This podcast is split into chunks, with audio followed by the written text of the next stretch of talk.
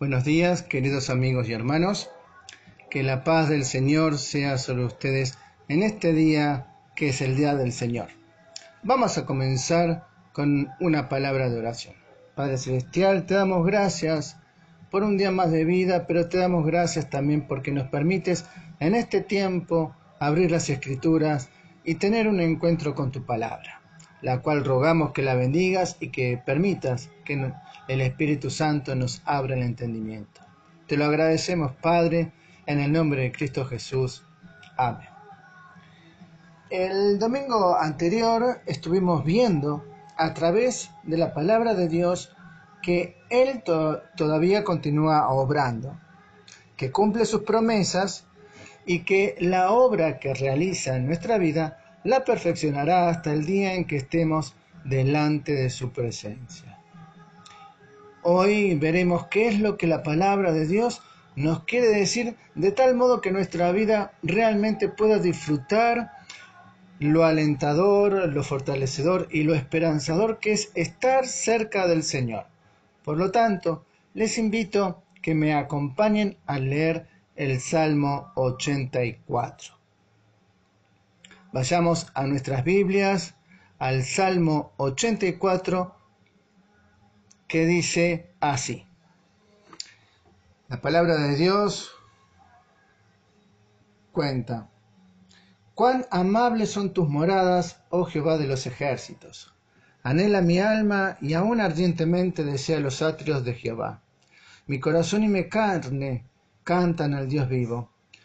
Aún el gorrión haya casi las golondrinas nido para sí, donde pongan sus polluelos. Cerca de tus altares, oh Jehová de los ejércitos, Rey mío y Dios mío, Bienaventurados los que habitan en tu casa, perpetuamente alabarán. Bienaventurado el hombre que tiene en ti sus fuerzas, en cuyo corazón están tus caminos. Atravesando el valle de lágrimas lo cambian en fuente, cuando la lluvia llena los estanques, irán de poder en poder, verán a Dios en Sión. Jehová de los ejércitos, oye mi oración, escucha, oh Dios de Jacob, Mira, oh Dios, escudo nuestro, y pon los ojos en el rostro de tu ungido. Porque es mejor un día en tus atrios que mil fuera de ellos. Escogería antes estar a la puerta de la casa de Dios que habitar en las moradas de maldad. Porque sol y escudo es Jehová, gracia y gloria dará Jehová. No quitará el bien a los que andan en integridad. Jehová de los ejércitos. Dichoso el hombre que en ti confía. Hasta allí la palabra del Señor. En la palabra de Dios nos enseña que todo aquel que ama a Dios y, y le sigue es un peregrino, como lo podemos notar en Hebreos 11:13 y en 1 Pedro capítulo 2 versículo 11 podríamos encasillar entonces este salmo como el andar de un peregrino que desea llegar a su destino para alabar y adorar a Dios. En un sentido, todos somos peregrinos en esta tierra y nos dirigimos hacia algún lugar.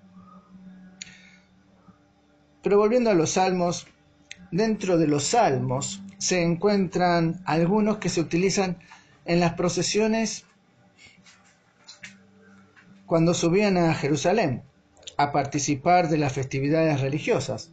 Estos salmos son como, conocidos como los salmos de Sión y son, el, son el, el Salmo 46, el 48, el 76, el 87 y también el 122. En aquellas procesiones es algo maravilloso ver y oír a los judíos de todas partes de Palestina y luego de otros países dirigiéndose a Jerusalén, viéndolos andar con alegría, con compañerismo y con un espíritu de adoración hacia Dios. Era un viaje de muchas canciones, de muchos cantos y muchas alabanzas. Era algo tremendo. Este salmo también está incluido dentro del grupo de los salmos de los hijos de Coré, los cuales son once salmos. el 42, el 44, el 49, el 84, el de hoy en día, el 85, el 87 y el 88. Pero volviendo al 84, el salmo que tenemos hoy abierto en nuestras Biblias, nos muestra que en aquellos que en aquellas personas que aman a Dios y lo tienen en sus corazones, siempre habrá un deseo de estar cerca de Él y disfrutar de su presencia. Entonces, a modo de introducción, ya la hemos visto, vamos a meternos un poquito más sobre este, este salmo. Lo primero que notamos en los primeros cuatro versículos es este anhelo por la casa de Dios. ¿eh? Cuán amables son tus moradas, oh Jehová de los ejércitos. Por eso, lo, que llama la, atención cuando nos ponemos a, investigar un poquito es algo muy, muy interesante que comienza este salmo. Dice, cuán amables. Y es algo significativo. ¿Por qué utiliza esta palabra, no? Eh, amable, porque amable significa complaciente, significa que inspira amor o merece amor. El ser amable también se utiliza para relacionarnos con otros y pedir algo de una manera respetuosa y honesta. Entonces podemos decir que el salmista empieza este salmo con un lenguaje de amor. Esta manera de expresarse nos muestra claramente que el salmista ama a Dios y todo lo que se relacione con él, incluyendo el santuario mismo. Es aquella amabilidad a la que se refiere el salmista la que produce en él una gran satisfacción y le genera cosas bellas en su ser, dándole placer y lo estimula a anhelar más y más aquello que le produce gratificación y gozo. Qué bueno sería que el deseo de asistir a las reuniones de la iglesia ¿eh? Eh, eh, y que genere aquel amor como el del salmista, ¿no? Aquella satisfacción al querer estar allí presente en medio de una atmósfera espléndida donde el Señor se manifiesta de una manera majestuosa. El escritor anhela encontrarse con Dios en sus moradas, en su santo templo.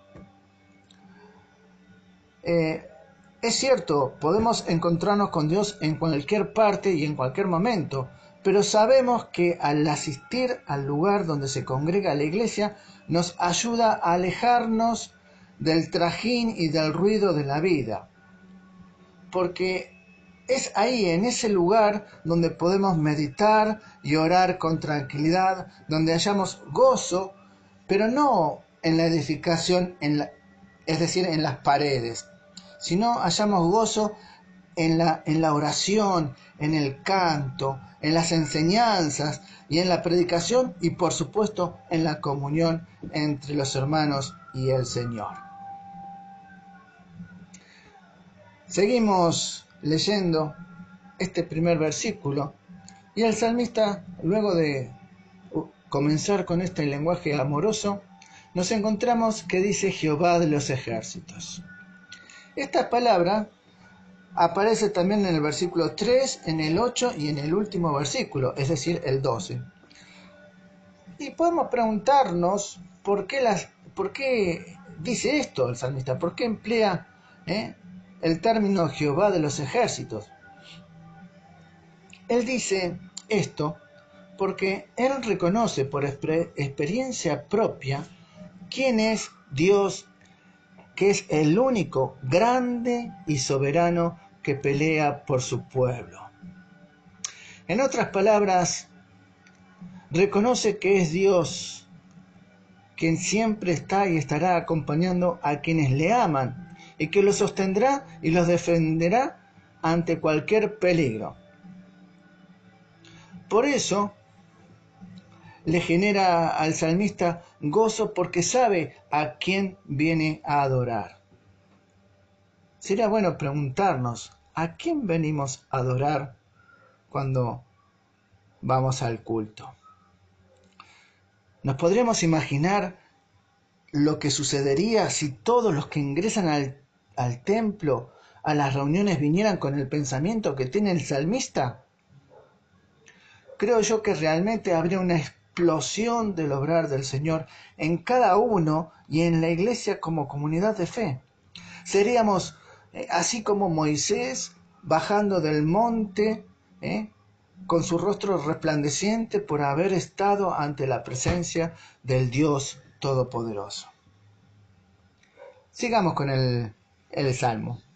Dice el versículo 2, anhela mi alma y aún ardientemente desea los atrios de Jehová. Mi corazón y mi carne cantan al Dios vivo. Anhela mi alma. El, salmista desea desde lo más profundo de su ser poder estar en comunión con Dios y así llenarse plenamente de Él. Es un ida y vuelta, llenarse de su amor, llenarse de sus enseñanzas y por supuesto llenarse de su guía. Al leer este versículo, mi alma desea ardientemente estar en tus atrios, hace referencia del templo, pero también nos hace pensar en algo que es más íntimo. Nos hace pensar en la comunión con Dios, donde Él puede adorarle y alabarle de una manera profunda y honesta. Continúa el versículo diciendo mi corazón y mi carne. Esto muestra que eh, todo su ser se involucra en esa bella adoración. Y qué maravilloso es esto, ¿no? Que a la hora de adorar, ¿cómo nos enseña la palabra de Dios? Que a la hora de adorar al Señor tendría que involucrarse todo nuestro ser. No solamente de una manera racional, ni tampoco solamente de una manera espiritual, sino todo, ¿eh? todo nuestro ser adorando como una unidad indivisible Y si bien no hay una sola manera de expresar una real adoración, podemos afirmar esto, que no hay nada que se compare al tener y desarrollar una comunión con el Señor, quien está a nuestro lado, acompañándonos y peleando con nosotros día a día nuestras batallas. Dice el versículo 3, aún el gorrión haya casa y las golondrinas nido para sí, donde pongan sus polluelos, cerca de tus altares, oh Jehová de los ejércitos, Rey mío y Dios mío. Cuando llegamos a este versículo, seguramente lo primero que podemos pensar es en el sitio donde se encuentran estas particulares aves, ¿no? La golondrina, ¿eh? ejemplo del peregrinaje, ¿eh? va y viene y vuelve a donde su sitio de confort y seguridad le hacen sentir eh, bien. Y el gorrión, tan singular y tan social que es, ¿no? que sabe habitar en los mejores lugares. Toma como ejemplo estos pájaros para afirmar que en la casa del Señor es el lugar más seguro aún para anidar y estar confiados juntos a sus crías. Qué bueno es poder anidar nuestras vidas ¿eh? y estar confiados juntos con nuestros hijos en la casa del Señor. Cuántos dolores de cabeza nos evitaríamos. Pero también podemos llegar a pensar que el salmista está eh, haciendo un recuerdo de cómo los hijos de Coré sobrevivieron ya desde muy pequeños, desde esa edad cuando comenzaron a, a caminar ¿Vieron cuando los, bebés comienzan a caminar? Parece como que dan saltitos. Bueno, al igual que el gorrión. El gorrión no camina, sino que va dando pequeños saltitos. Y los hijos de Coré, después de andar unos 40, 400 años, mejor dicho, eh, aproximadamente, pudieron volver a ser parte de la adoración como salmistas. Posiblemente está recordando el salmista eh, cómo Dios le dio cabida y le dio protección a ellos, ¿eh? que estaban desamparados, producto de aquella maldición que recibió el padre de Coré, el padre de los descendientes de Coré. En definitiva, podemos entender entonces que se está reforzando aquí la idea de un sitio, de un lugar de seguridad y descanso que es el lugar de comunión de Dios y con Dios. Y desde, desde esta óptica es que el salmista exclama de lo más profundo, como tendríamos que hacer nosotros, Rey mío y Dios mío, reconociendo toda su soberanía y toda su omnipotencia, omnipresencia, omnisciencia. Dice el versículo 4, bienaventurados los que habitan en tu casa, perpetuamente te alabarán.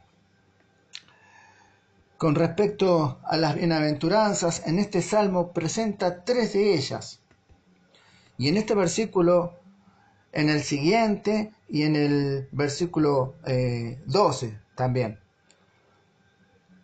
Por un lado, si lo vemos desde el punto de vista de los hijos de Coré, ellos han, han sido realmente bienaventurados bajo los cuidados de Dios ¿eh? y se han convertido en el tiempo en directores en la alabanza al único Dios soberano. Y en respuesta ellos, los hijos de Coré, por gratitud, le alabarán perpetuamente, mostrándonos que nosotros, al estar bajo el amparo del Señor y por gratitud, debemos alabarle perpetuamente a este Dios tan grande y amoroso que tanto hace por nosotros y que nos cuida. Por otro lado, estas bienaventuranzas están demostrando que es un gran privilegio servir a Dios y por supuesto ser parte de la familia espiritual. De allí la necesidad imperiante también de levantar nuestras alabanzas a, a nuestro Dios y Rey. Y qué alentador y qué reconfortante es saber que somos bienaventurados por ser parte de la familia de Dios, recordando lo que dice en, el Evangelio de Juan 1.12. ¿eh? más todo lo que le recibieren los que creen en Él, les dio potestad de ser hechos hijos de Dios. ¿eh? por creer en Jesucristo, somos parte de la familia de Dios. Y qué bueno es ser parte de la familia de Dios para recibir y vivir bienaventurados. Versículo 5 al 7 dice, Bienaventurado el hombre que tiene en ti sus fuerzas, en cuyo corazón están tus caminos.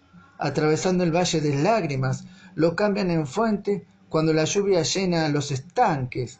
Irán de poder en poder y verán a Dios en Sión. Como, como hemos dicho, aquí comenzamos la segunda bienaventuranza.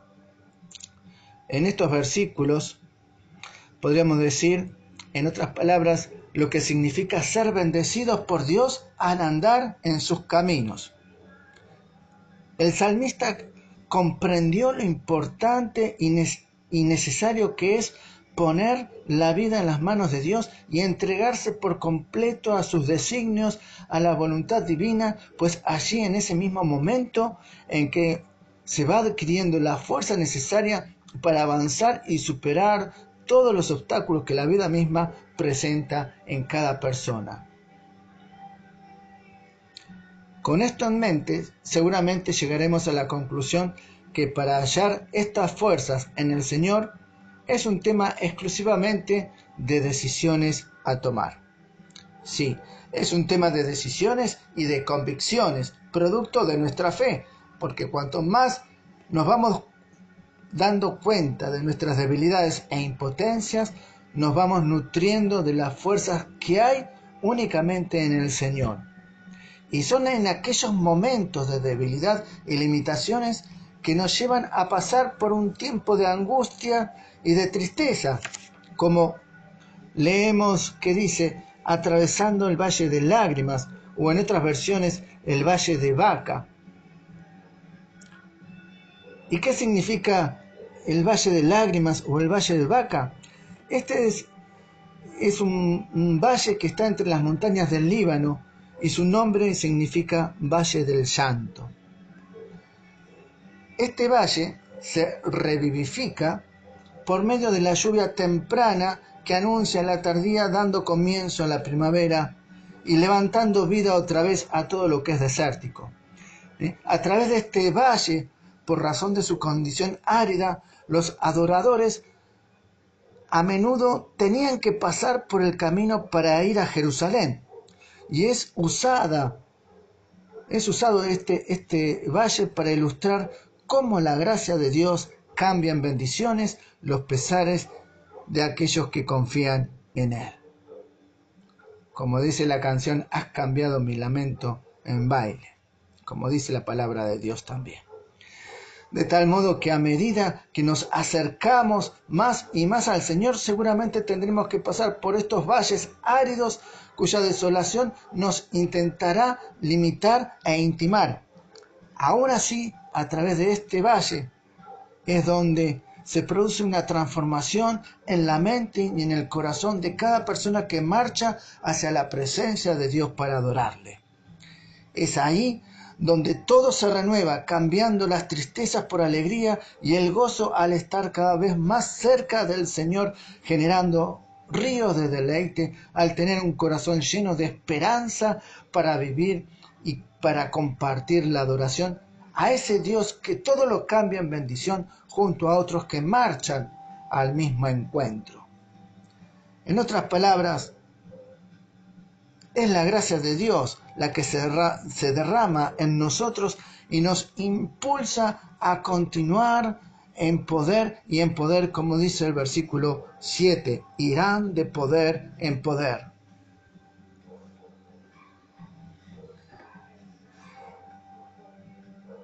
Para ir terminando, vamos a dejar hasta aquí y, y después seguiremos con el resto de los versículos. Pero recordemos que al abrirle nuestra mente y corazón al Señor, podemos comprender lo maravilloso y fortalecedor que es habitar en su presencia, como así también habitar juntos con otros hermanos en el templo a darle la adoración de vida a nuestro eterno Dios y Salvador. En Él obtenemos el refugio y su protección, como así también su compañía en todo lo que nos sucede puesto que en Él nuestras fuerzas se van renovando y así poder encarar la vida y superar las dificultades que se presenten. Y por último, recordemos que a pesar de los valles de lágrimas que tengamos que inevitablemente atravesar, es el Señor que cambia todo a nuestro favor, de tal modo que nuestra fe se refuerza y se corona por la adoración hacia Él, hacia nuestro Señor Jesucristo. Por lo tanto, Dios nos invita a que juntos a otros nos acerquemos, que te acerques tú, que yo me acerque a la presencia y que vivamos lo maravilloso que es adorar al Señor cuando nos congregamos como iglesia. Pues allí, como dice la Escritura, el Señor derrama bendición. Que Dios nos bendiga y quizás estás pasando por esos valles de lágrimas, por el valle de Barak, y no le has abierto tu corazón a Jesucristo. Hoy es el día en que Él puede cambiar tu vida y puede transformar aquel valle desértico, árido, en los oasis más preciosos donde el verdor, donde la sombra, donde el agua fresca fluye, dándote una nueva oportunidad para tu vida, renovándote, reconciliándote, porque el Señor te ama. Recuerda que el Señor te está esperando y si tú te entregas hoy mismo a Él, Él te, te recibe con los brazos abiertos porque con amor eterno te ha amado. Que Dios nos bendiga. Vamos a terminar con una oración. Padre Celestial, gracias por tu palabra, gracias porque podemos disfrutarla, gracias porque podemos comprenderla de tal modo que la podemos aplicar a nuestra vida. Danos la fuerza para vivirla. y para llevar a otros a la presencia misma tuya, y así compartir juntos la alabanza y la adoración a tu santo y divino nombre. Señor, bendice a mis hermanos en este día y bendice a sus familias y que disfruten de lo hermoso que es ser hijos del Dios eterno. Padre, en el nombre de Jesús te ruego estas cosas. Amén. Hermanos, que Dios les bendiga y que la paz del Señor, como siempre digo, sea sobre ustedes. Amén.